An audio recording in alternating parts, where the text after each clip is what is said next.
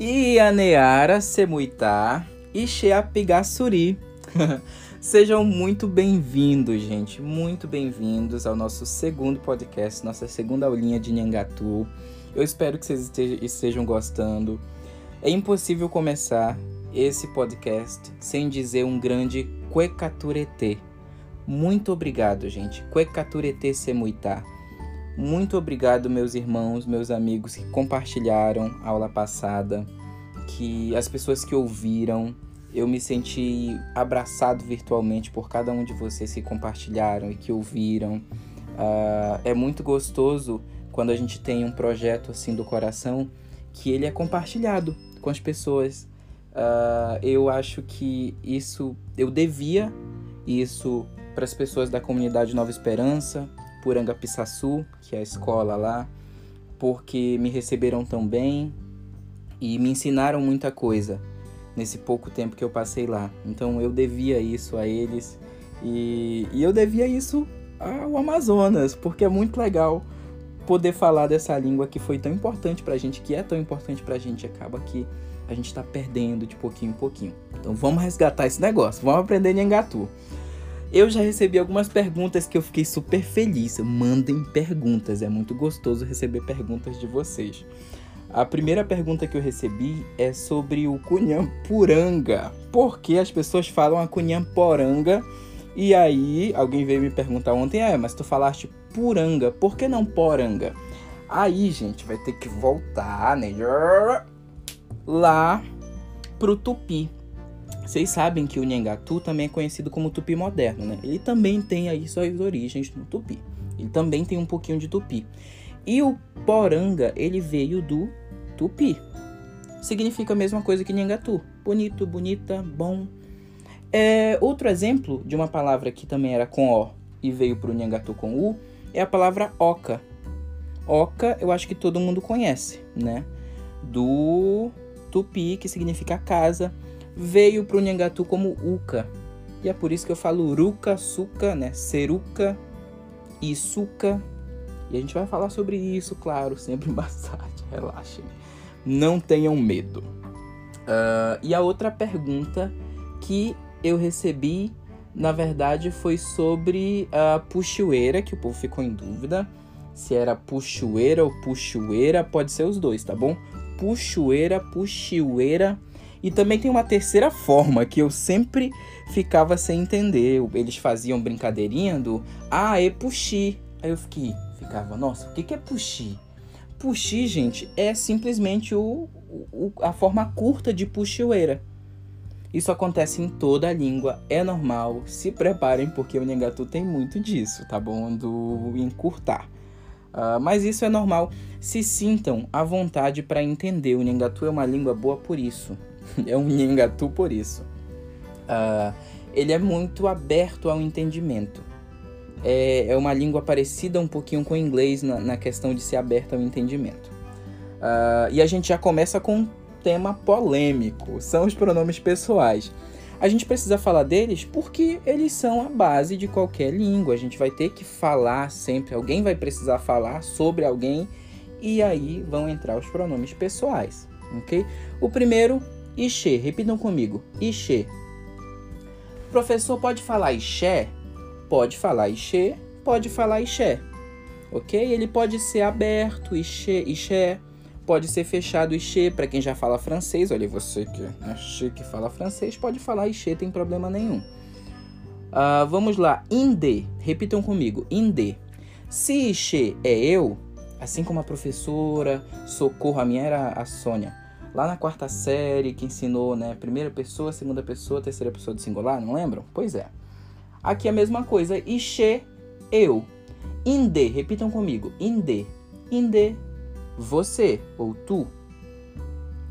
Ae. Repitam, ae. Ae pode ser ele, pode ser ela. Repitam, iande. Iande. Iande, nós. Penhê. Repitam. Penhê. Penhê, vocês ou vós. Aintá. Repitam comigo. Aintá. Aintá, eles ou elas. A tá, gente, pode ser diminuído também e pode virar simplesmente tá. Vamos repetir tudo do início. Ixê, muito bem. Inde, ae, perfeito. Iande,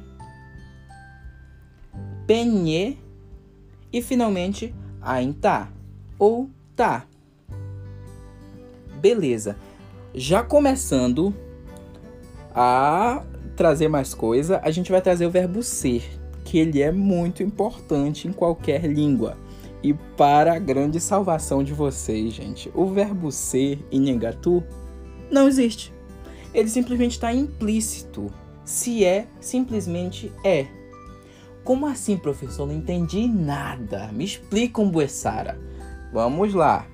Quando eu falo Ixê Apigassuri, ao pé da letra eu estou dizendo eu Apigassuri. E cadê o sou? O sou não precisa. O ser, ele é absoluto em Engatu. Agora eu vou falar uma mentira, se preparem. Se eu quiser falar que eu sou bonito, aí eu vou dizer Ixê Puranga. Eu, bonito. Cadê o ser? Ser não precisa, meu amor. O ser já está aqui, ó, na frase já está implícito. Então, o verbo ser em Engatu, ele não existe. Eu uso só o pronome pessoal e aí eu vou direto pro meu adjetivo. OK? Professor, como é que eu falo Mbuessara? Vamos trabalhar com Mbuessara aqui. Mbuessara, como é que eu falo? Ela é minha mãe. Muito bem. A gente aprendeu que mim e que é, meu, minha, né? É ser. Mãe em Nhangatu é manha. Então, como é que fala ela mesmo? Quem lembra?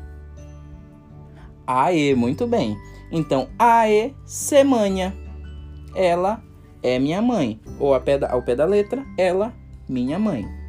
E assim a gente vai poder usar com um monte de adjetivo que a gente for aprendendo.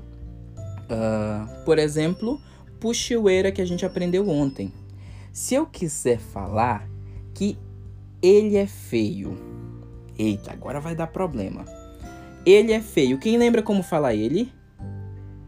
Aê, muito bem. Lembra que ele e ela é a mesma palavra. Aê. Então, aê, puxueira. Aê, puxueira ou aê, puxi. Repitam comigo. Aê, puxueira. Aê, puxi. Muito bem, eu tô vendo aí que tá todo mundo feliz, tá todo mundo aprendendo. Gente, basicamente, os pronomes pessoais eles são divididos, dependendo da gramática, em primeira e segunda classe. Eu gosto de trabalhar com essa divisão. A primeira classe é, são os, os uh, sujeitos, ok? E eles podem ser também objeto. Entendi nada, como assim objeto? Calma, coração. Coração em Ningatu fala piá. Então calma o teu piá. Piá também é fígado. Isso é interessantíssimo em Nengatu. Uh, vamos dar o um exemplo aqui do, da, da frase eu te amo ou eu amo você. O verbo amar em Nengatu é saisu. Saisu. Ok? Para eu falar eu, quem lembra como fala eu? Ixê, perfeito. Uh, a gente vai aprender a conjugação de verbo logo na, na aula seguinte, aqui. Mas a gente fala, para falar eu amo, é Ixê Asaisu. E como é que fala você? Inde, muito bem. Então, Ixê Asaisu Inde. Ao pé da letra, eu amo você.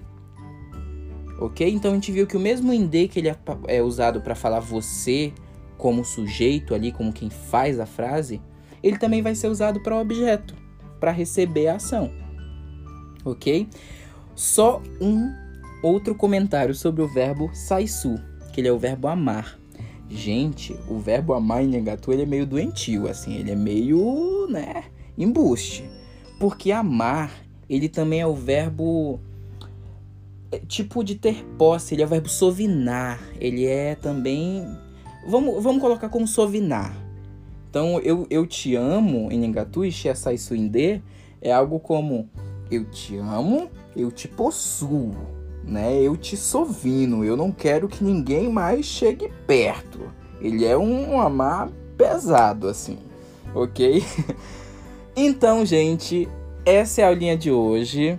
Uh, eu vou gravar outra logo aqui em seguida. Essa só tem que parar porque já tá com 10 minutos, aí ninguém vai me ouvir. Teu Irandé, Cueca tchau, tchau. Até a próxima.